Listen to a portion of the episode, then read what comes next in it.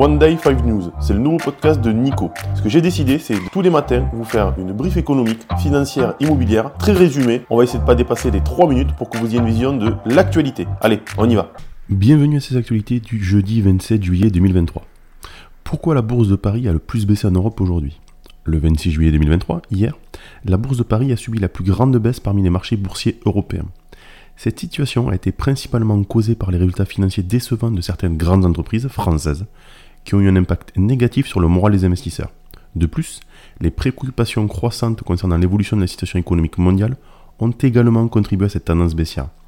Les investisseurs ont été particulièrement préoccupés par les signes de ralentissement économique dans certaines régions clés et par les incertitudes entourant les politiques monétaires des banques centrales. Ces facteurs combinés ont créé un climat d'incertitude conduisant à une vente généralisée sur le marché parisien. La Fed augmente ses taux directeurs de 25 points de base. La Réserve fédérale américaine, Fed, a relevé ses taux directeurs de 25 points de base le 26 juillet, les portant à une fourchette de 5,25 à 5,50%. C'est le niveau le plus élevé depuis janvier 2001 et la 11e hausse consécutive depuis mars 2022. La Fed a affirmé qu'elle continuerait d'évaluer les informations supplémentaires et leurs implications pour la politique monétaire.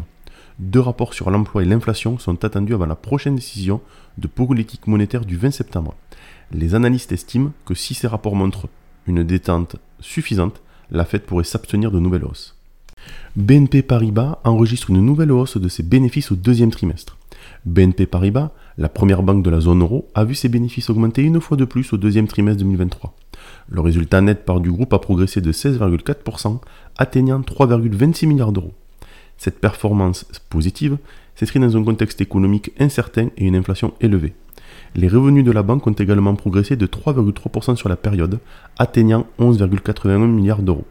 Cette croissance des revenus, plus importante que celle des frais de gestion, plus 1%, a créé un effet de ciseau positif sur les comptes de la banque. BNP Paribas a également lancé la deuxième tranche de son programme de rachat d'actions annuel à 5 milliards d'euros. Les 5 points clés à surveiller lors de la réunion de la BCE le Conseil des gouverneurs de la Banque Centrale Européenne, BCE, se réunit pour une nouvelle réunion de politique monétaire. L'inflation, qui a ralenti en juin dans la zone euro, reste néanmoins trop élevée, ce qui pousse les marchés à anticiper une nouvelle hausse des taux. La BCE a déjà effectué 8 hausses de taux consécutives depuis juillet 2022 pour ramener l'inflation vers l'objectif de 2% à moyen terme. Les observateurs seront particulièrement attentifs à la manière dont la BCE compte gérer l'inflation persistante, les perspectives de croissance économique, les conditions financières et monétaires ainsi que les risques potentiels pour l'économie. Les décisions prises lors de cette réunion auront des implications importantes les marchés financiers et l'économie de la zone euro. Wistrut, la start-up française qui démasque les faux communiqués de presse. Wistrut est une start-up française qui a pour mission de débusquer les faux communiqués de presse. Cette entreprise innovante compte désormais une quarantaine de clients dont Amundi, Gessina et BPCE.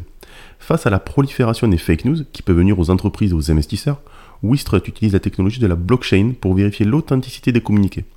Un exemple marquant de l'importance de cette mission est le cas de Vinci, qui a été victime d'un faux communiqué de presse entraînant une perte massive de 7 milliards d'euros de capitalisation boursière en quelques minutes.